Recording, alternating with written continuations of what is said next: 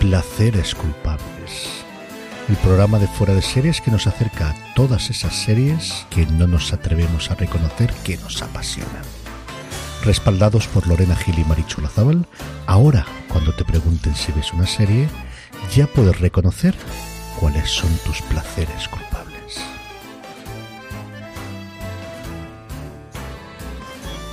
Hola a todos y bienvenidos a Placeres Culpables. Entramos en el segundo episodio de pues lo que para nosotras es un podcast en el que hemos decidido que vamos a traer todas esas series de las que muchas veces se habla así por lo bajini y no reconocemos. Pero mi queridísima Marichu Olazábal, bienvenida. Muy buenas. ¿Qué tal estamos? Venimos a hablar de pecados. Claro, estamos más que dispuestas a hablar de pecados todas las semanas y ya veréis que esta semana además traemos muchos y muy diferentes. Por cierto, gracias a todos por la acogida tan estupenda que hemos tenido en este primer capítulo de Placeres Culpables, por escribiros, por escribirnos a nosotras los vuestros y desde luego lo vamos a disfrutar una vez más. Marichu, Dime. estamos con una semana en la que yo veo lo que tú has, porque aquí tenemos un guion estupendo en el que Marichu hace unas cosas muy locas y nos lo pasamos fenomenal solo haciendo el guion. Entonces yo veo cosas que tú has visto y me doy cuenta que entre tú y yo esta semana es que no coincidimos En nada. ni en la culpa. Nada. Ni en la En culpa. absolutamente nada. Sí, sí. Cuéntame, Pues ¿qué has visto esta semana? he descubierto que uno puede sobrevivir 24 horas yendo de canal en canal de la televisión, viendo ley y orden y un par de procedimentales más. Tal cual. Están ley y orden, Sí. CSI Miami, no sé por qué el Miami pega mucho, y alguna tercera sí, pero vamos, entonces me paso toda la semana viendo ley y orden. mm, no sé, esto que yo hago mucho, duermo muchas horas, pero me despierto en medio de la noche. Y entonces despertarme a las 4 de la mañana, ver medio episodio ya empezado de Ley y Orden y volver a dormirme, esto ha sido mi, mi tema de esta semana. Eh, luego, aparte, he estado viendo Hotel Cecil y El Infiltrado, que son dos miniseries que se han estrenado esta semana. Me he puesto al día finalmente con Riverdale, ya tocaba. Riverdale, que por fin la quinta temporada ha empezado de verdad, porque lo que habíamos visto hasta ahora fueron esa cosa rara que tuvieron que, bueno, mm, cambiar los tres últimos episodios de la cuarta por la pandemia y esta semana de verdad ha empezado la quinta temporada. Es muy extraña y nada tiene sentido. Eh, me he puesto al día con Joan Sheldon, que es mi, mi comedia feliz y me estoy, iba a decir que me estoy poniendo al día, pero no, porque voy en la segunda temporada, con The Blacklist, que mi marido es hiper fan de, de- de Blacklist y a mí eh, no sé si me gusta. ¿No? No lo sé. O sea, la veo y bien, pero luego no me vuelvo a acordar de ella. Es como bien, pero me vi la primera temporada en una semana y me olvidé durante mes y pico que existía esa serie. Y ahora me estoy viendo la segunda. Está bien, está bien, pero, pero no acaba de engancharme.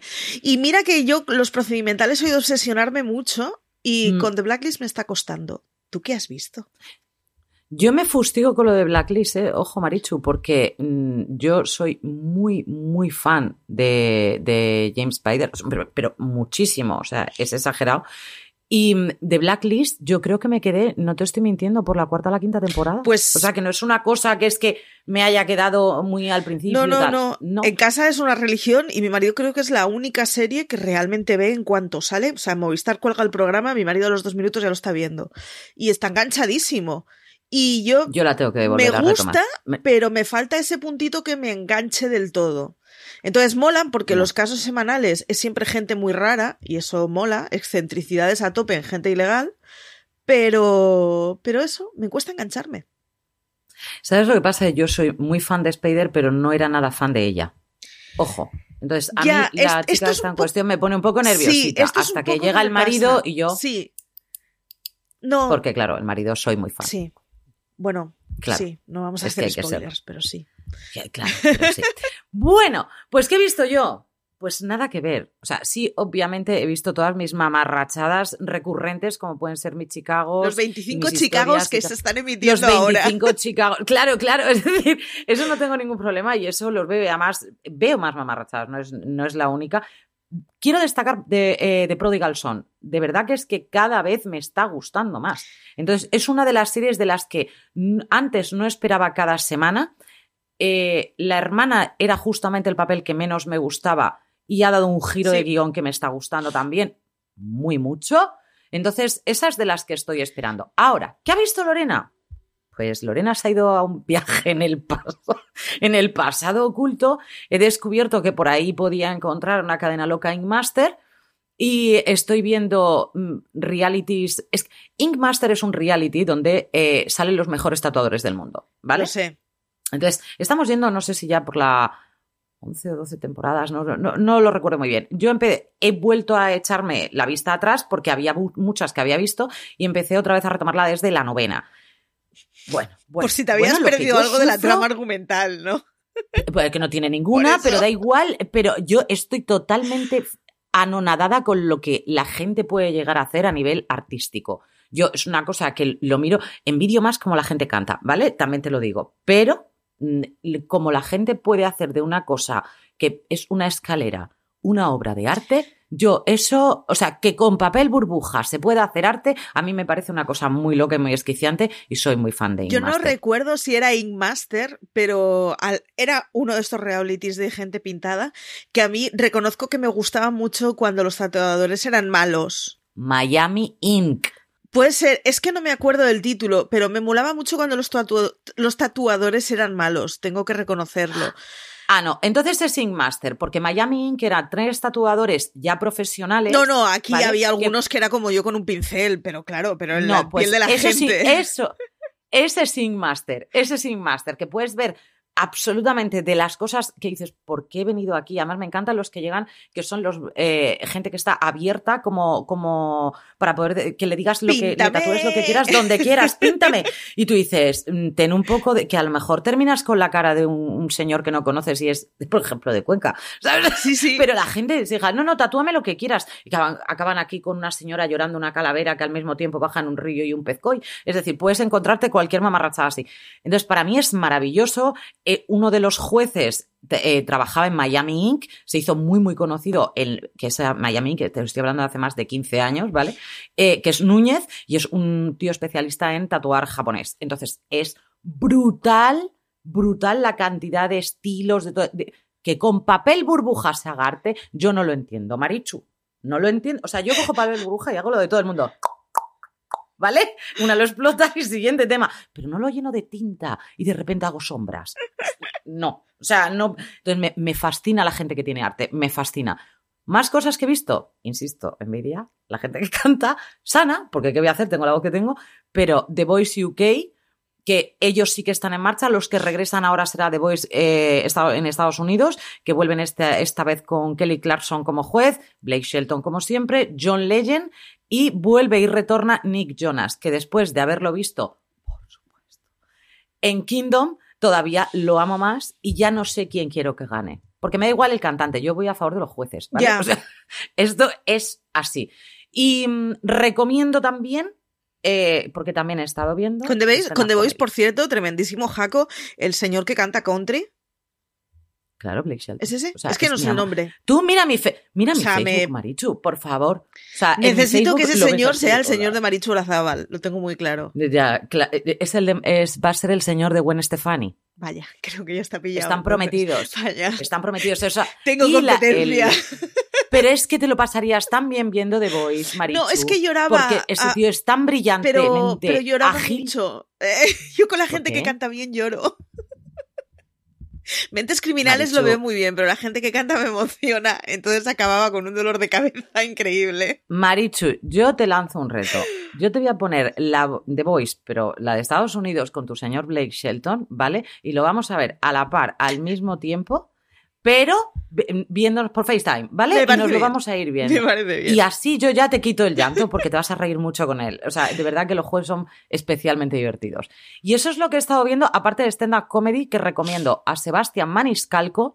Tiene mucho que podéis encontrar en Netflix y también podéis encontrar a Daniel Schloss. Cualquiera de los dos, eso sí lo recomiendo en versión original porque si no se pierden los matices. Sí. Pero son una auténtica pasada. O sea, yo como saquen algo, aparte Maniscalco se ha hecho súper viral porque lo que hace es em, coge las cosas que le llegan a Amazon de su mujer Sí. y las abre él. Y se sorprende él solo de todas las cosas absurdas que llegan a su casa. Es muy maravilloso. Eso sí, se, Es muy sí se hiciera maravilloso. en mi casa habría divorcio. Porque Sí, hay y sí, en la mía 27 también. rollos de washi tape. Ups. En mi casa hay más. Yo es que soy, soy, soy son- muy fan de, de pedir mierdas de estas. Son dos niñas que piden washi tape, más una madre que hace manualidades con washi tape también. Yo luego las uso Entonces, muy poco. Marichu, nos tenemos que enseñar los washi tape. Esto es muy... Esto de ¿por qué hay 27 libretas nuevas en casa? No sé. Es correcto. Pues Te voy a hacer una, Marichu. esos son mis correos. Me lo noto. Te voy a hacer una. Luego te enseño. Bueno, ¿qué hemos visto en redes? Vamos para allá. Eh, pues eh, mucha. Bueno, primero lo más importante del universo es que vuelve CSI. Y esto mm, para mí es completamente. Bueno, lo, mejor que puede pasar en el universo. Eh, Correcto, pero sobre todo porque vuelve con quién, recordemos, por favor. estoy mirando los nombres porque soy un completo desastre. Matt Lauria. Exacto. O sea, por favor. Lo conocimos en Friday Night Lights. Yo lo- no es que lo haya mencionado una vez. Por favor, Kingdom, aunque esté cancelada, da igual, tenéis que verla. Pero es que la foto de este señor, de cómo va a entrar en CSI, yo no sé qué hacer con él. Sí, sí, yo, yo es además que hay de, que verla, aunque no me interese CSI. de por sí ¿sabes te iba a decir, CSI en mi casa pegó muy fuerte. Mi padre y yo vivimos completamente obsesionados los cuatro o cinco primeros años de CSI Las Vegas. Muy, muy fuerte. Hasta el punto, mi madre trabajaba de noche, CSI emitía los lunes, los lunes le tocaba trabajar y dejó de pedirse fiesta porque no le hacíamos caso, porque era el día de CSI. En mi casa están como las seis o siete primeras temporadas de CSI Las Vegas en original de cuando valían una pasta y ocupaban media estantería solo media temporada. O sea, a mi padre y a mí nos dio muy, muy, muy fuerte con CSI. O sea que... O sea, que la vas a ver, ¿no? Por supuestísimo. Hombre. O sea, es que no lo pongo en duda, ¿eh? O sea, vi hasta CSI Cyber, que es posiblemente la serie más infumable que se ha hecho en el universo. Pero ahí la estaba yo, con, mirando con Arquette, que hacía un, un- un papel muy interesante. No tenía sentido nada de lo que veíamos. Pero es Arquette. Es Arquette, es Arquette, con lo cual yo cada semana decía, jo, qué mala este CSI Cyber, pero como Arquette me cae bien, era como, voy a volver a verla. Así Sí, que, que CSI estaré completamente. Estamos hablando de Patricia, ¿no? Sí, sí, sí. Vale, vale. Así que con CSI estaré completamente ahí y que nos venga cuanto antes y me da igual qué es lo que hagan ahora. Si es en Guadalajara, no me importa. CSI Guadalajara yo también lo vería. Así CSI que- Guadalajara. Con Matt Lauria yo soy capaz de verlo. También. Yo vi CSI, pero Las Vegas. ¿Por qué? Es que Grissom es monísimo. Ante, ante- es que ante lo, lo vio me rindo. Es decir, hay cosas muy maravillosas. Pues aquí en este caso. Hay una cosa muy fantástica y es que la mujer de, de Grissom estudió un, un posgrado, un máster, un, un algo en Euskadi y hay un vídeo de Grissom cantando villancicos en euskera. Os aviso, por si os apetece buscar por el mundo. Tal cual. Ese año, el, es que además, ese año estaba, ostras, no me está saliendo el nombre. El presidente de, eh, del gobierno vasco ese año era eh, el, el Spock, que no me está saliendo el nombre porque soy un desastre y hoy no me está saliendo ningún nombre. Y les Ay, puso en el cóctel de Navidad un vídeo en una pantalla enorme con Grissom cantando villancicos en euskera. Si eso no te enamora, Esto no te va a enamorar nada en la vida. Vaya Bueno, pues entonces tenemos que nos regresa ese CSI Las Vegas, en este caso Sí. con, con Matt Lauria, pero mm, yo lo estuve diciendo, soy absolutamente fan de Kingdom, es que regresan los dos actores, por una, bueno, dos de los actores. Por una parte, Matt Lauria, que lo vamos a encontrar en CSI Las Vegas, a Nick Jonas, que lo vamos a encontrar en The Voice USA, y ahora tenemos también a otro señor, que es Jonathan Tucker, que es para mí, de todos ellos, el que mejor trabaja con diferencia, y que también lo vamos a encontrar en una serie de ciencia ficción, que este es tu terreno absoluto, Marichu, porque yo ciencia ficción sabes que no, pero por Tucker soy capaz de hacer muchas cosas, ¿eh? Sí, vamos a tener que, que darle una oportunidad. Y es que NBC va a estrenar Debris, que es otra. Debris, perdonad, que es otra serie de estas de ciencia ficción un poco distópicas, que yo reconozco que mm, me aburría un poquito lo que estaba leyendo hasta que me dicen que los protagonistas son uno de la CIA y otro del MI6. Y me parece tan extraño la CIA y el MI6 en una serie distópica sí. de ciencia ficción que digo, pues oportunidad habrá que A darle. que por raros Así que Debris es otra de estas cosas. eh, está por NBC, por lo tanto no sabemos cómo vendrá a España, ni si vendrá, ni qué pasará. Pero eh, bueno, pues tenemos serie nueva para, para, para los fans del sci-fi. Y sí que da la sensación que será una ciencia, una ciencia ficción más bien blandita, pero y muy americanada, con lo cual, bueno, habrá que darle una oportunidad, pero pues eh, clientela, clientela cautiva. Si me vi un mundo feliz con lo malísima que era, porque era mala con ganas, ¿cómo no me voy a ver esto? Así que... Esto lo veo además fijo, se dice. Pues una de las cosas que también traemos, porque cuando nosotros decimos que hemos visto, es que hemos visto en general, que podemos haberlo visto en televisión, que podemos haberlo visto en algún sitio loco. En este caso, traemos una cosa que Marichu y yo nos dejó completamente a los pies de este señorito, porque es que no llega a señor, es que es muy jovencito y entonces no llega a señor. Me parece maravilloso lo bien que trabaja Tom Holland, porque es que me parece estupendérrimo. Creo que de, tanto que hemos visto Avengers y tal, y los hemos visto en, todas y cada una de sus, formas, obviamente decimos Thor y todos aplaudimos y nos aplauden las orejas, pero es que realmente el que más nos conquistó en su día fue Iron Man por la ironía que tenía. Yo creo que Tom Holland nos ha conquistado a todos por la inocencia que ha tenido y lo bien que ha sabido, que ha sabido llevar los papeles. Hay que decir que este chico eh, tiene una fuerza y una agilidad extrema y se ha estado preparando para que muchas de las, eh, de las escenas que podemos ver en Spider-Man, este sea el que las hace, no coja ningún doble. Eso para empezar. Pero es que baila. ¿Cómo baila Marichu? Sí, yo de hecho Tom Holland era de esos nombres, no soy especialmente aficionada a los superhéroes, a pesar de que WandaVision mm. está haciendo mucho por eso. Eh, pero a, mí me enamoró, de hecho, cuando sacó este vídeo. Y es un vídeo que cada vez que lo veo en Twitter me siento moralmente obligada a retuitearlo. A verlo. Sí, sí. Verlo y tuitearlo. Y, retuitearlo. Y es maravilloso. y de hecho es un programa que a mí me había pasado completamente desapercibido hasta que salió el, el de Tom Holland. Y no hablamos de otro, sino que de Lip Sync. Que Lip Sync es esta locura en donde pones a dos famosos que hagan un playback con baile y que básicamente es un papel de interprete usted la canción. El lip sync de Tom Holland es lo más maravilloso que existe en internet. Es así de sencillo. Es una pasada. Es Se hizo muy viral precioso. en su día el de Anne Hathaway. Sí. Que fue porque hizo el de Breaking Ball eh, que además eh, son dos amigas las que estaban en ese momento eh, peleando, las dos era Anne Hathaway y la otra, no me acuerdo cómo se, cómo se llama, pero son muy, muy amigas. Entonces se lo pasaron fenomenal, pero es que mm, dio la vuelta al mundo Anne Hathaway subida en esa bola loca bailando por encima de las cabezas de la gente. Yo creo, igual que se ha, hecho, se ha hecho Channing Tatum, igual que se ha hecho, ha visto, ha visto muchísima gente. Es que han pasado por allí muchísimo. Porque Lipsing Patel lleva muchas temporadas. Sí. Yo sí soy muy fan de Lipsing Patel. De hecho, os, os, iba a hacer un repasillo y es que estoy mirando en mi historial de, de YouTube y Sarah Hyland de Mother Family, la hija mayor, sí. eh, tiene el suyo. Matt McGorry, que lo conoceremos de cómo defender a un asesino, tiene el suyo. Eh, Alison Brie, que es el Estoy enamorada de Alison. Eh, la recordaréis por Community. Terry Crews, que da igual lo que haga Terry Crews, lo hace bien y es gracioso. Es decir, hay un montón de actores de series que han hecho su propio lip sync y es bastante guay, además de estas cosas que te pones a saltar de vídeo en vídeo en YouTube y te da las 5 de la mañana. Así que os Es una maravilla porque también han venido ya no solamente los famosos a los que los que van a pelear entre ellos, sino que hay famosos que se traen a otros famosos y que aparecen de repente. A mí me pareció maravilloso el momento Hayden Panettiere, que eh, la conocimos en Nashville y que eh, mm, salió con Cristina Aguilera, porque Cristina Aguilera también hubo un momento en el que salió en, Nashville.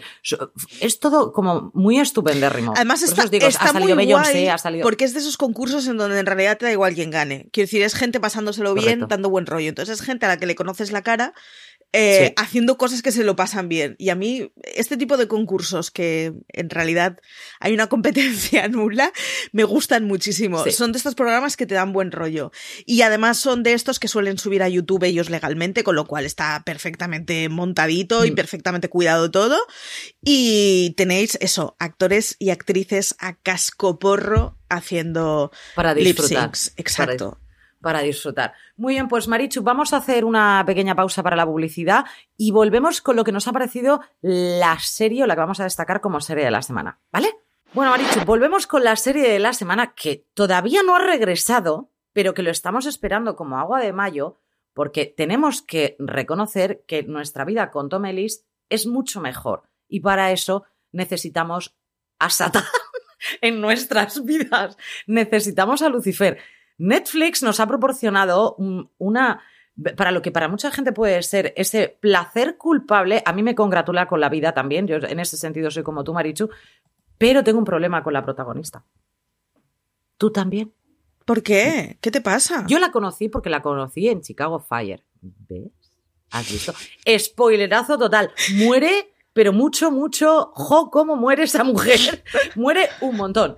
Y ahora me parece que en Chicago Fire estaba bastante mejor en cuanto le han dado todo el protagonismo a ella, a la detective, la hemos matado porque no es una actriz fuerte, no es más de Kim, por ejemplo, que la podemos encontrar, que es una actriz muy potente, que el papel también que lo requiere, es un, ese momento demoníaco es muy potente, pero es que la psicóloga no tiene el papel más potente y me parece que le, la arrasa en 3.000 sitios. Es muy flojucha. La psicóloga es maravillosa, es maravillosa y tenía un papel también bastante parecido en Suits y es un papel que lo hace muy divertido.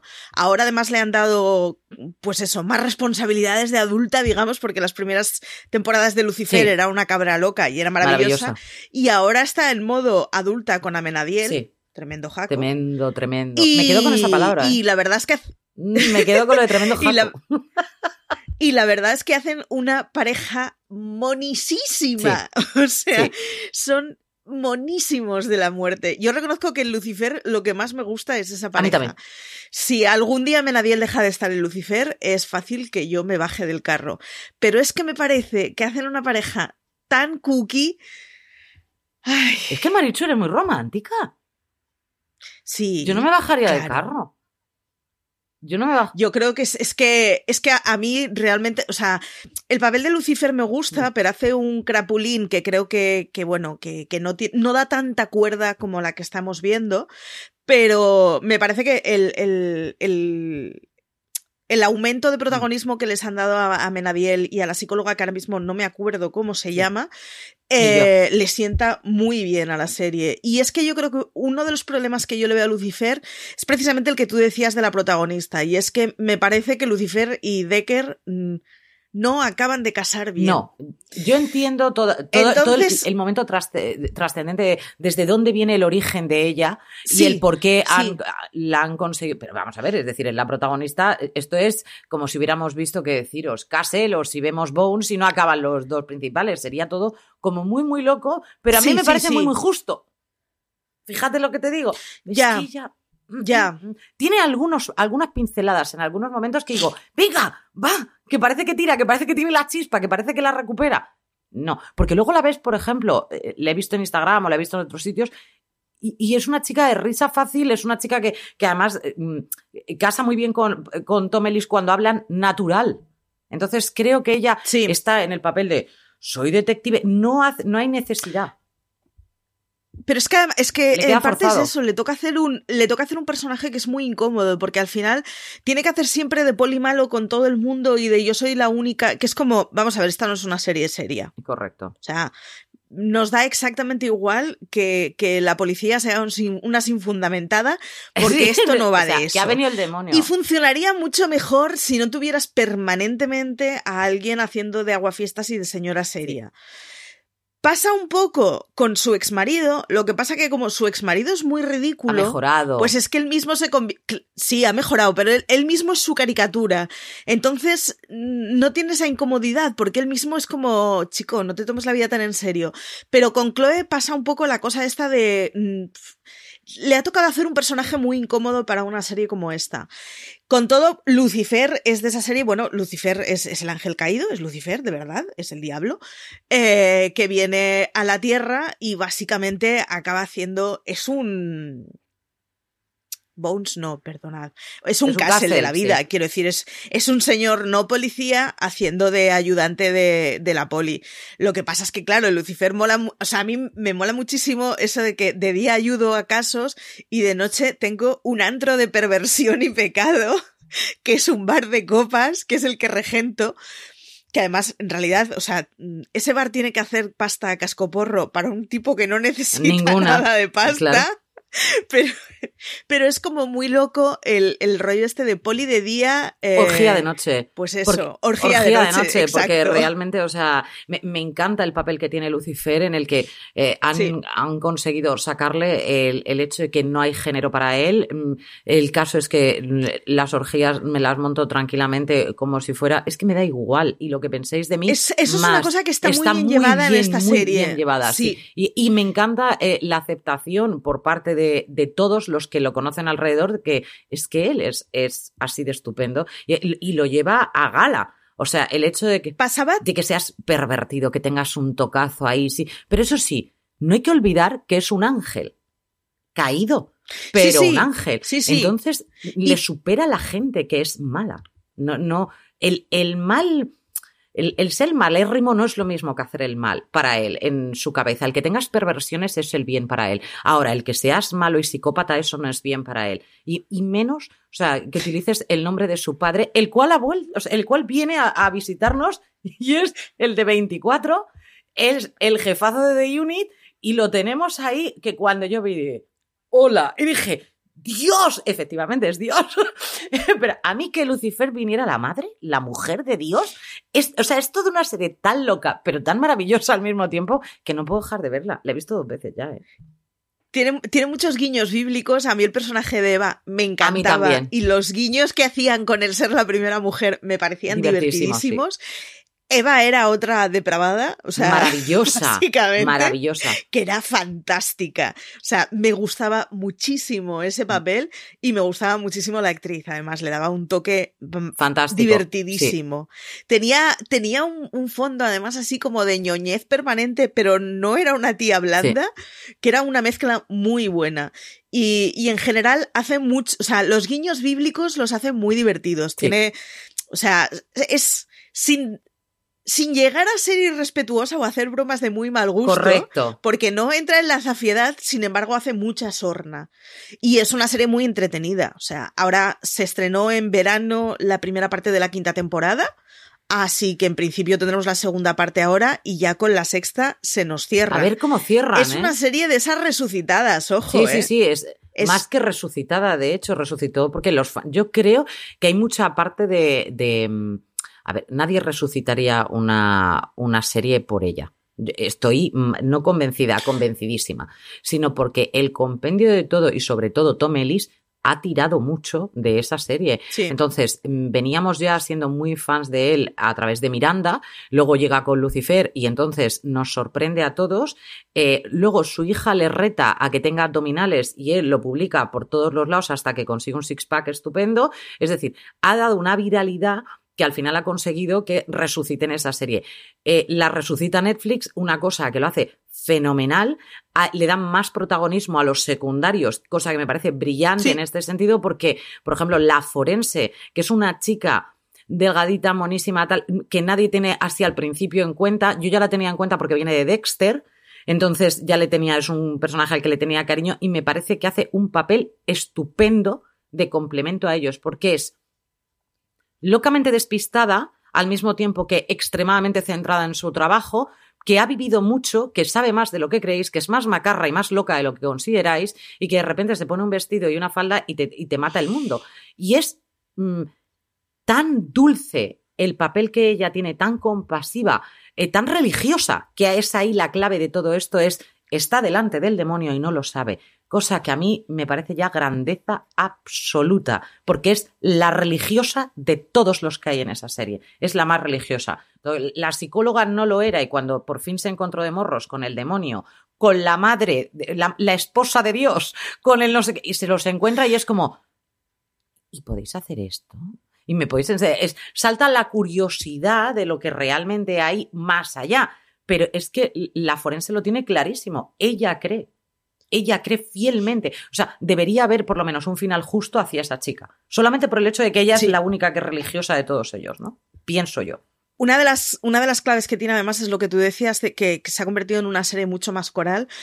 A mí el arranque me parece que es mucho un castle con pecado. Total. Y conforme se fue a Netflix, la transformaron en algo más coral, la transformaron.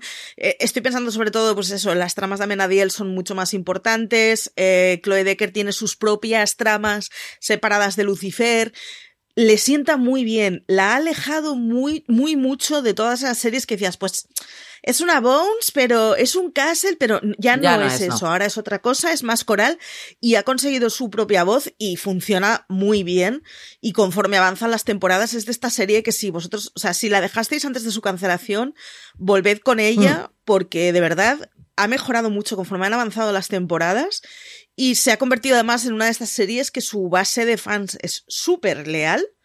A Netflix le cuadran los números. Y, y que cuando salen, es de estas series que dan buenos números en la web. O sea, al final, al final hay una cosa incontestable y es que hay veces que escribes de series que se hablan muy poco y sin embargo sabes que van a funcionar bien en la web porque hay mucha gente que va a buscar ese nombre en internet. Porque es un placer culpable. es una de ellas. Es un, es un placer culpable, Lucifer. O sea, es una grandísima serie. Pues no. O sea, no estamos hablando de una super mega producción, no es eso. Es una serie que es un placer absoluto verla. Entonces, yo sí, Pero además, sí, yo la espero cada, cuando sales. Yo la espero, yo espero verla. No, no recuerdo a quién le leía la semana pasada en Twitter que decía algo así como está bien que una serie solo esté bien. O sea, tiene que haber series que dices que no, no van a cambiar tu vida. Es que es igual, pero tiene que haber un montón de series que sean muy entretenidas, me ponga delante de la pantalla y haya pasado 45 minutos buenos. Y eso es lo que tiene Lucifer. No tiene ningún tipo de pretensión, no tiene ningún tipo de vamos a hacer unos actores increíbles, unos efectos especiales. no va por ahí. No lo necesita no son tramas especialmente originales, pero sin embargo son tramas que funcionan muy bien porque están bien desarrolladas, porque su elenco funciona bien, porque tiene una voz propia que ya la tiene súper rodada. Es, de verdad, es el ejemplo de por qué las series procedimentales tienen que seguir existiendo y tiene que seguir habiendo procedimentales cada año. Y para aquellos que quieran una, qué deciros, un toque con la religión, un acercamiento a la religión con un tono diferente, solamente la mencionamos esta semana, otra, otra semana si queréis entramos un poquito más en profundidad en ella, pero sí que como contrapunto de em, ese momento el demonio se ha metido dentro de mi cuerpo, es verdad o no es verdad, yo destacaría Evil, que creo que es una serie que ha pegado muy bien, eh, vemos mm, unos protagonistas que a mí me están gustando muy mucho, y que estoy deseando que vuelva, francamente. Entonces, si queréis algo más serio, así en el toque de la religión, de ver si un exorcismo hay que hacerlo o no hay que hacerlo, el lado de la fe, el lado de la psicología, el lado de lo que es verdad y lo que es mentira, el lado en el que realmente pensamos que esa persona está levitando, realmente pensamos que es que el demonio ha entrado en su cuerpo, o por qué habla diferentes lenguas, o por qué. Entonces, encontramos la, la razón científica y la razón religiosa. Y creo que es una serie estupenda, pero ya. Y es mucho más seria. Es, otro tono, eh, totalmente. Esto no tiene nada Tiene que ver, otras pretensiones, digamos, por el tono, sí, sobre todo. Eh, pero es también una serie entretenidísima. Es menos divertida, pero es muy interesante. Es muy entretenida y es de las que el año pasado nos tuvo enganchaditos a la pantalla.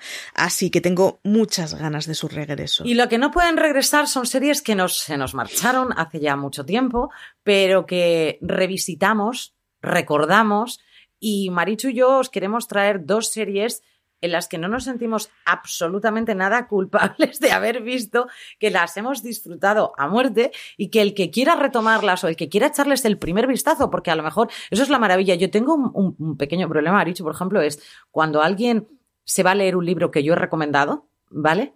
Y digo, y ese libro es tan, tan bueno, digo, qué suerte tienes de leerlo por primera vez.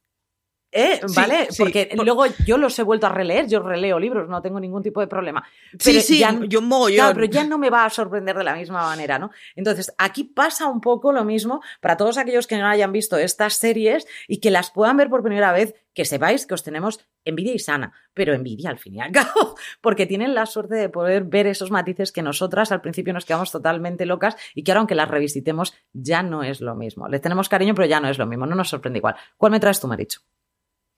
Pues mira, eh, a raíz de la noticia de CSI me he acordado que cuando acabé ese CSI, claro, tenía un síndrome de abstinencia de narices, Claro. de precisamente necesito volver a ver episodios por primera vez. Y me dio fuertísimo con Sin Rastro. Sin Rastro es una procedimental en la que todos los episodios desaparece alguien y tienen que al final reconstruir sus 24 últimas horas, saber por qué ha desaparecido y encontrarlo. Es un procedimental muy repetitivo en estructura, Pero que funciona fenómeno. Da igual cuándo te lo cojas, o sea, te puedes coger el episodio 13 en vez del 1 para empezar y ya está, no tiene nada de argumento complejo, pero estaba muy bien armada. Era una serie que repetía siempre la misma estructura, pero era una estructura que controlaba muy bien y que entonces básicamente lo que tenías cada semana un caso distinto que además en Sin Rastro muy a menudo te tocaba la patatita. Y me pasó que cuando acabé Sin Rastro me pasó lo mismo que me Claro. había pasado antes con CSI, así que ataqué con Caso Abierto Cold Case, que se llamaban en original, que básicamente era una señora que cogía casos que se habían abandonado hacía décadas y se habían dado por perdidos, los reconstruía y los cerraba. Así que para los que os guste CSI, os recomiendo muchísimo atacar con Sin Rastro y con Cold Case.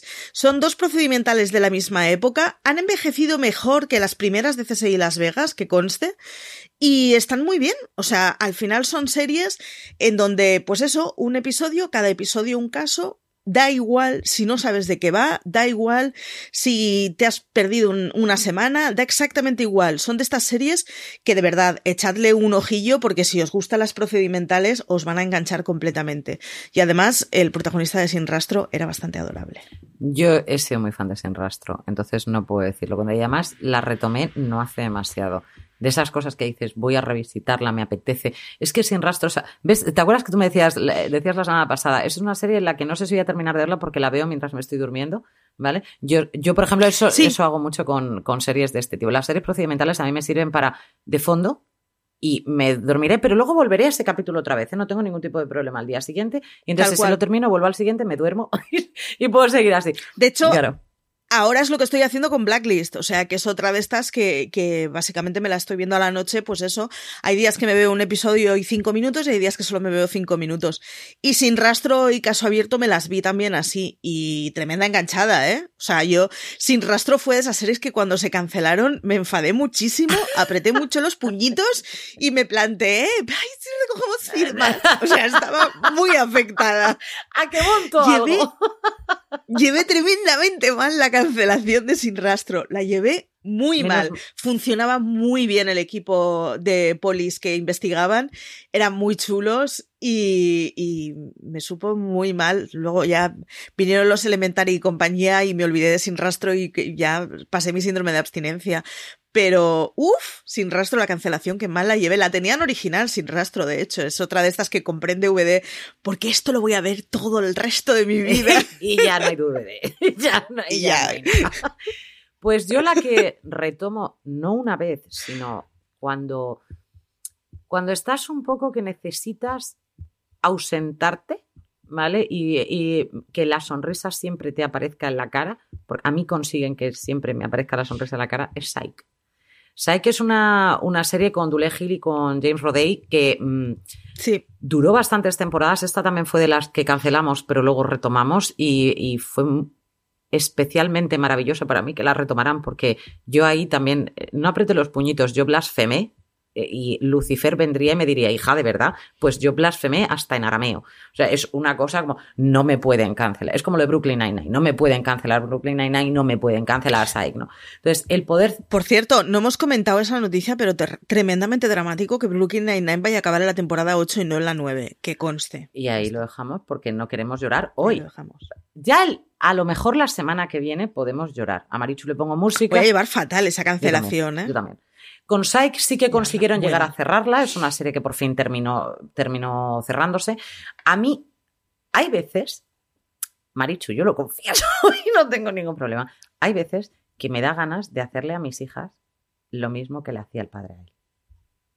¿Qué le hacía? Es que yo, Psych, he visto Va. cosas sueltas. Psych es solo. una serie el- para la que to- todos los que no la hayan visto es eh, James Rodey, que es el, el protagonista. Siempre vamos a ver un- unos, qué deciros, ni un minuto y medio, ¿vale? En el que nos vamos al pasado y su padre le enseña, su padre policía, le enseña a su hijo, como si, es como un perro, lo adiestra, ¿vale? Entonces, lo adiestra, la primera escena de Psyche a mí me parece lo más brutal que he visto en muchos, o sea, en series, me parece maravillosa, o sea, maravillosa. Es un niño entrando en un, en una, en una cafetería con su padre, y entonces el padre le dice, quiero no sé qué, y le dice el padre, mm, dime primero cuántos sombreros hay en, en, la, en, en, el bar, vamos, en la cafetería y el otro.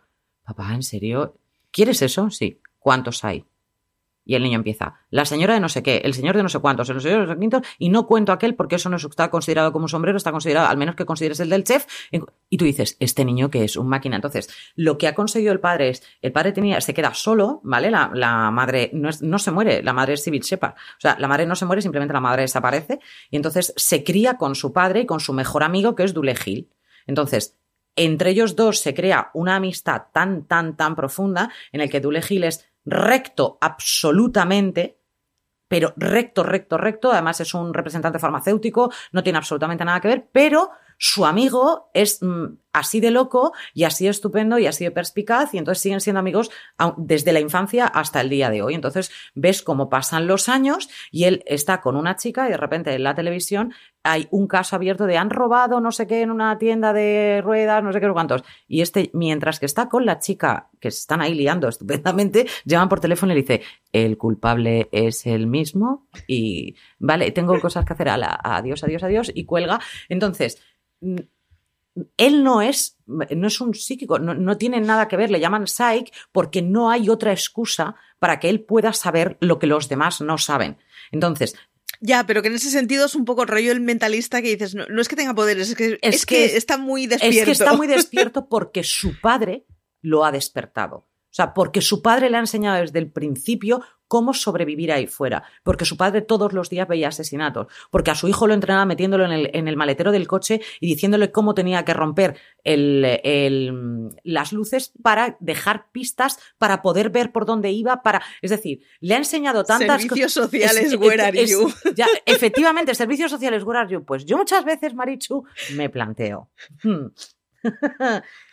Existe el momento este de cerrar, es el momento en el cerrar mi hija en el maletero.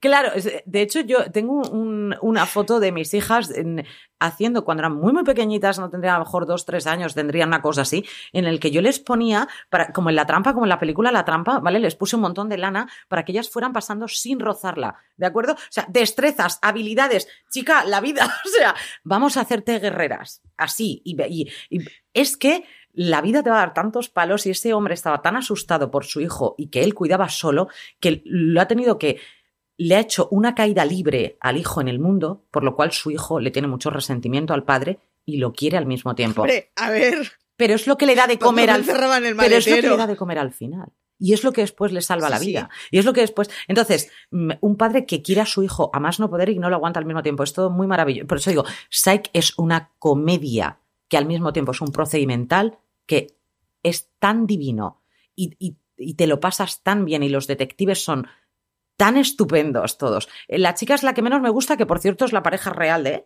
la conoció allí. Entonces vemos a, un protagonista que además empezó súper delgadito y que termina pesando bastante más. O sea, es, lo vemos en, incluso han hecho dos películas de Psych, porque, y en todos y cada uno de los capítulos sale una piña. ¿Y qué queréis? Y Dule Hill baila claque. Baila claque, sí. Y y James Rodey canta, que, canta, porque además te encanta y empieza a cantar como. Sale em, el de Cosas de Casa, que ahora no me acuerdo. Urkel. O sea, es que sale ah. un montón de gente conocida que lo vamos a ir viendo y está tan bien, es tan divertida, es tan entretenida, Marichu. Yo te la recomiendo, ¿verdad? Yo creo que te va a congratular con que tengo el mundo, pendiente. aviso, ¿eh? Que tú eres muy de eso. Yo es una serie que tengo pendiente. O sea que. Pues ahí es el Remember y tenemos Igual que hemos traído nosotros estos dos títulos y que la próxima semana volveremos a traer otros dos, hay gente maravillosa que nos ha estado escribiendo en, estos, en este primer capítulo de Placeres Culpables de la semana pasada y que nos ha escrito, ¿qué, nos cuentan? Cuéntame, Maricho. Pues mira, eh, voy a ver directamente de Evox. Eh, Pequenadi nos decía serie para ver a escondidas. Me gustó La Monja Guerrera. Yo reconozco que La Monja Guerrera no la cogí en buen momento. Eh, no es una buena serie, pero es una serie que como te caiga simpática, eh, funciona bastante bien dentro de sus rangos mamarrachos. Eh, Ruth Álvarez nos dice, Vikingos es la serie más sexy del mundo, por lo obvio, y yo, Vikingos, reconozco que tengo ganas de verla por lo Por lo obvio. obvio. o sea, Isabel Estrada dice, me ha encantado el podcast, da gusto escucharos reír y pasarlo bien, ya tengo ganas de escuchar el siguiente, yo creo que mi mayor placer culpable fue Scandal. Que muy bien. Enganchada desde el capítulo 1. Scan eh, mi marido no sabe ver más de un episodio seguido. O sea, no sabe. Es una cosa muy que mal, no puede. dicho. Y con Scandal había días de, de tirarnos cuatro o cinco episodios del tirón Mm. por, porque era como, no puedo abandonarla. O sea, qué enganche con Scandal, es verdad. Tremendo. No la acabamos de ver. A ver Yo tampoco la terminé de ver. La última temporada es la que me falta y no la voy a retomar, Marichu. Sí. Lo digo así claramente. Yo creo me que cansé sí. de Kerry tenía el Washington, presidente- me cansé de ella. Tenía el presidente de Estados Unidos más endeble del universo. Hombre, o sea, en Era el malo de Ghost. Con eso digo todo. Ya. Ya, sí. Eh, Alguien nos dice, Anatomía de Grey me gustó y torturó durante 16 temporadas. Sí, Sí, señores. Yo vi Pacific después de Band of Brothers y me pareció malísima. Nunca he Esa me ha dolido. ¿eh? Esa me duele, por favor. No. no, no, no. Dice que sus placeres culpables son comedias mamarrachas, rollo Superstore, que la tengo pendiente. Vista. Brooklyn Nine-Nine, maravilla. De Brooklyn Nine-Nine, además tenéis un programa nuestro, un monográfico. Good Girls. Me vi la primera temporada y me Es gustó lo mejor de la vida, la recomiendo a muerte. No sé por qué no seguí con Ah, ella. Qué, qué Está buena muy es. bien. Y lo que mejora, María. Y- Oh, puede ser. Yo es que vi la primera temporada y ya me pareció muy buena. Y fue de. Joder. Y Jane the Virgin. Jane the. Virgin es estas series que yo miraba como por encima del hombro, en plan. Ay, qué horror de serie. Me enganché a Yo ella también, tremendamente. Está muy bien. Tiene una vis cómica muy bien, muy divertida y muy bien hecha. Dice, confieso que he visto los Bridgerton, sabía que me engancharía porque sé cómo funciona Shonda, esto Claro. es así, Shonda es metadona de la buena, ya que una superfan de la época victoriana y de Jane Austen, o sea que maravilloso. Y en YouTube nos habían dejado, lo tengo en el, en el guion, lo tengo copiado el comentario, que dice, hola guapas, gracias por el programa, mis dos placeres culpables actuales y que estoy bastante segura que no, que comentaréis tarde o temprano son Lucifer, Véase. ya hemos hablado de Lucifer, dice que mujer no se deleita la vista con Tom Ellis, tal, Tal cual. cual. Y de Blacklist, de la que hoy también hemos hablado porque yo estoy poniéndome las pilas con ella.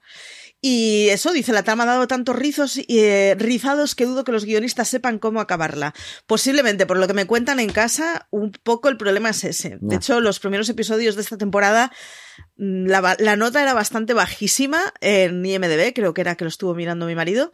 Pero luego venían buenos episodios, así que los que habéis abandonado The Blacklist o os ha decepcionado este principio de temporada, aguantad, aguantad, que en el tercer o cuarto recupera. Por cierto, han mencionado Jane the Virgin y mm, Sí. la protagonista de Jane the Virgin es una de las nuevas ha salido una nueva serie mamarrachada absoluta que a ti te puede gustar. Fíjate lo que te digo. Yo te diría el nombre. No puedo decírtelo, Marichu, porque me está viniendo así a la cabeza cualquier cosa. Son Estoy buscando Jane the Virgin y MDB para... son tres amigas que, que se juntan desde que eran Sí. muy, muy, muy jovencitas, muy, muy chiquititas, y han mantenido la amistad. Son de esas series en un pueblo pequeñito, perdido de la mano de Dios, que tanto Uy, le entonces gusta. me va a gustar ¿Ves? seguro. Te lo estoy diciendo.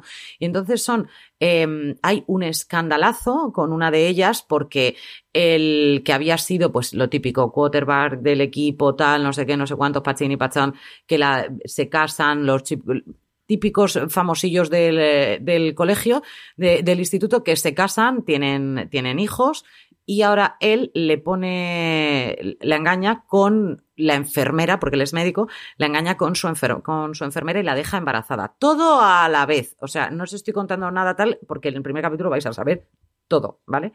Y a partir de ahí es la nueva vida que lleva, por una parte, ella, la vida que lleva la, que, la protagonista que era de Jane the Virgin, y eh, otra amiga más que es abogada. Entonces, tenemos a ellas Tremendas tres. ganas de Lo verla. sé. Tenemos a ellas tres ya mujeres adultas en, en, la segunda etapa de su vida en la que regresan amores, amores que les vuelven a decepcionar, eh, amores nuevos que entran, eh, hijos con problemas, eh madres, una de ellas es chef, que es la de Jane the Virgin, o sea que además vamos a ver platos suculentos, como, como montan entre todas ellas un, un spa dentro del pueblo para que las mujeres, por fin, y los hombres también, pero sobre todo fundamentalmente las mujeres, puedan disfrutar del spa sin tener que irse pues 300 pueblos más para allá, ¿no? Entonces era algo que ellas tenían desde que eran bien pequeñas, el montar un negocio juntas, y siempre lo habían dicho porque son las mejores amigas, y entonces montan ese negocio. Ganas de verla. Bueno, es Camilla con, lo de Pueblito Pequeño me Yo lo sé, yo lo sé. Pero ganas de verla. Por cierto, en lo que hablabas, no sé por qué me he acordado, estoy leyendo Detrás de sus ojos de Pimborough, que se estrena en Netflix esta semana. Y como la serie esté la mitad de bien mm, llevada que la novela, eh, va a ser un buen enganche mamarracho. ¿Cómo se llama? ¿Has encontrado cómo se llama al final la serie que te he dicho? No, no he encontrado. Eh, Gina Rodríguez últimamente lo que me sale que ha estado haciendo es Big Moth y Carmen Sandiego. Porque me parece que me he equivocado yo, no es Jane the Virgin. No es Jane the Virgin. Ah, amiga, me estás timando. No es Jane the Virgin. Creo, no, era una serie, venga Marichu, vamos a darle ahí emoción a nuestra cabeza. Una serie en la que una chica muy delgadita, muy bonita y tal, se muere, sube al, al cielo, le da un botón y entonces viene en el cuerpo de otra que es abogada. ¿Cómo? Mm. ¿Esa fantasía existe? Es correcto, me la tragué entera. Bueno. Yo no digo nada más. Ya nos acordaremos. Bueno, yo me acordaré y te diré cómo se llama. Sweet Magnolias se llama. Ah, vale. La serie, la serie nueva se llama Sweet Magnolias. ¿Cómo se llamaba la, otra? Ahora después te lo digo. Pero por el momento, una cosa que prometimos a nuestros queridos oyentes es que íbamos a hacer así, a la locura y sin problemas, y vamos a hacer un top de lo que para nosotras son las series más sexys. Entonces, Maricho, dale calor.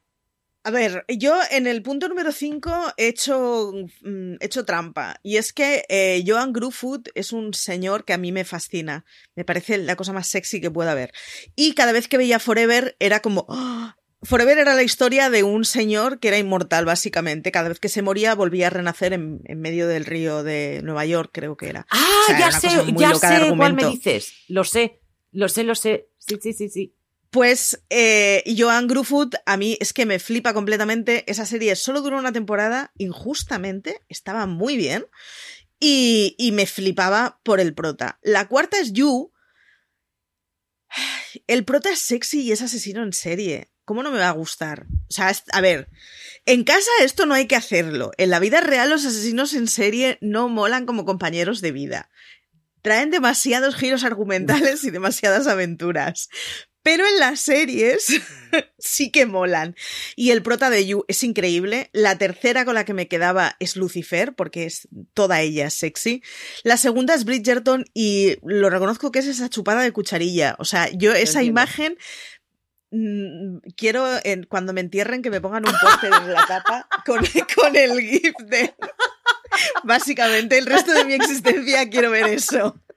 Lo he imaginado. Y la primera es la primera Riverdale, que Riverdale, conforme han pasado las temporadas, se ha convertido en una cosa. Bueno, Archie eh, graba todas las escenas bañado en aceite. Esto sí, esto, o sea, no hay piel que brille tanto como la de Archie. Es una cosa súper gratuito. Sale Archie mm, leyendo el periódico en su casa y va sin camiseta y con todo el cuerpo aceitado. O sea, es una cosa. Muy loca. Súper gratuita.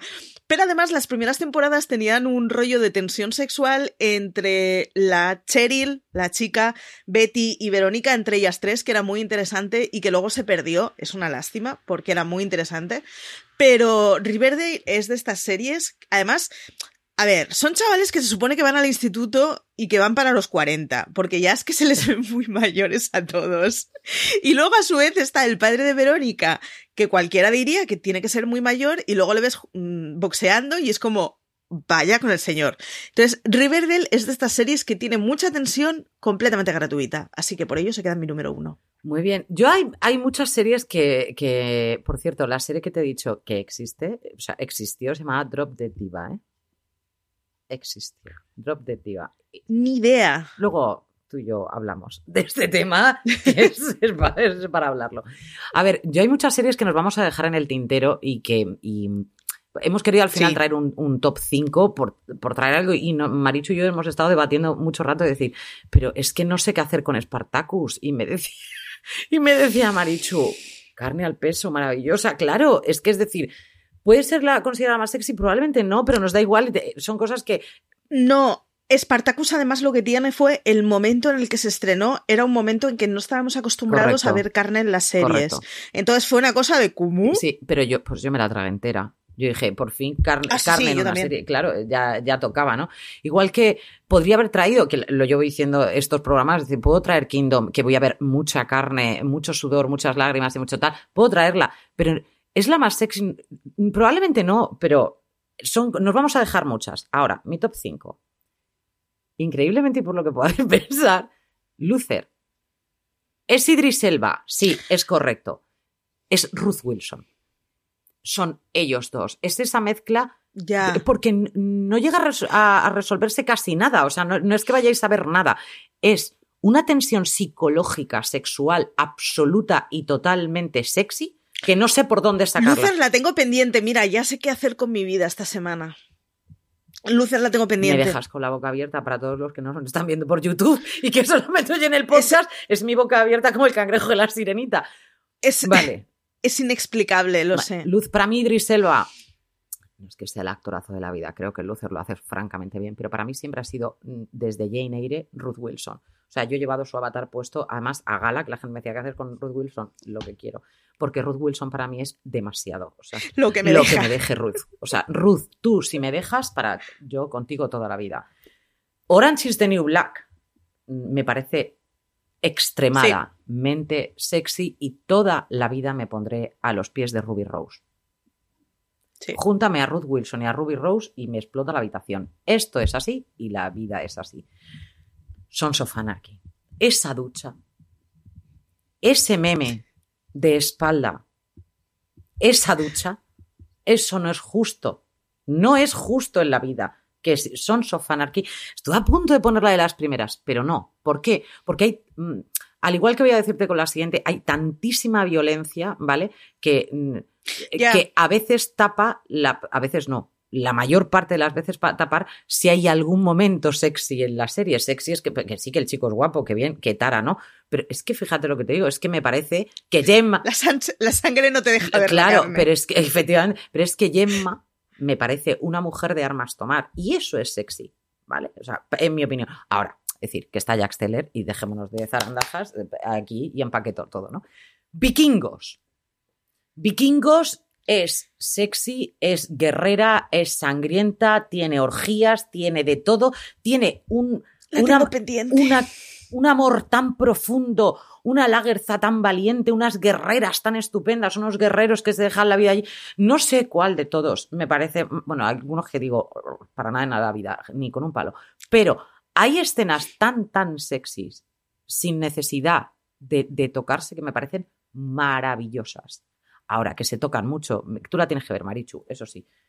Sí, sí, sí, Vi- Vikingos es de esas que sé que me va a flipar completamente. Y yo porque- creo que solamente por tenerla fresca en la memoria, porque si mm, tampoco le he dado tanta vuelta a esto como podéis pensar, porque la tengo muy fresca en la memoria y porque con esa cucharilla queremos que no se entierren, Bridgerton.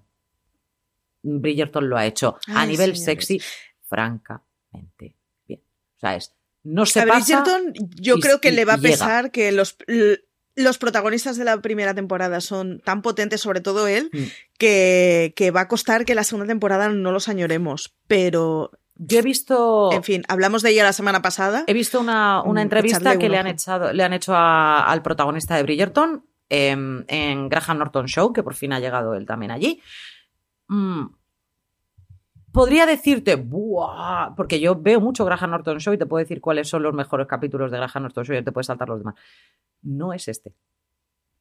Él es, es un chico que sí, muy tal, pero tiene que ser bastante timidillo, ¿eh? ahí donde lo vemos. Y dice que le da rollo el abrir la puerta de su casa, porque claro, es que es todos los días un montón de gente intentando verle la, la cara. Pues obviamente. pues normal, hijo. No seas un dios de ébano y no querremos. y ya está, no pasa absolutamente nada. No hables con ese acentazo inglés y no diremos nada, pero lo tienes todo, majo. ¿Qué quieres que te diga? Así que nada, y ahí está nuestro top 5. Si nos queréis seguir mandando cuál es vuestro top de series, pues mm, Marichu os cuenta dónde nos podéis encontrar porque nos vamos a ir viendo. Pues como siempre, en todas las redes sociales de Fuera de Series, en todos lados nos llamamos Fuera de Series, tenemos cuenta en Instagram, en, desde luego todas las plataformas en las que puedes descargar nuestros podcasts, estamos en YouTube también. En todos lados, en Twitter, en Spotify. La web no sé si se pueden dejar comentarios. En la web se pueden dejar comentarios, exacto. En Spotify, en Evox, en donde queráis. Nos podéis dejar comentarios por todos lados y nos podéis escuchar por todos lados. Y os invitamos a escuchar el resto de programas de, iba a decir de la cadena, pero si es que ya estamos a un ritmo de publicación que, ya esto parece una cadena. Ayer contaba, y no sé si estamos a ocho programas semanales, o sea, es una barbaridad. Así que, que entre el feed principal y los feeds secundarios de los diferentes universos nos podéis escuchar en todos lados y yo creo que ya nos estamos acercando a casi todos los temas. Porque ahora ya hemos entrado en los temas que más nos apetecía hablar, Marichu, que eran nuestros placeres culpables. Marichu, ¿nos despedimos? Completamente. Nos despedimos. Pues nada. Muchas gracias por conducirnos, Lorena. Hasta la semana que viene os espero a todos. Por favor, escribirnos y contaros cuáles son vuestros placeres culpables. Gracias.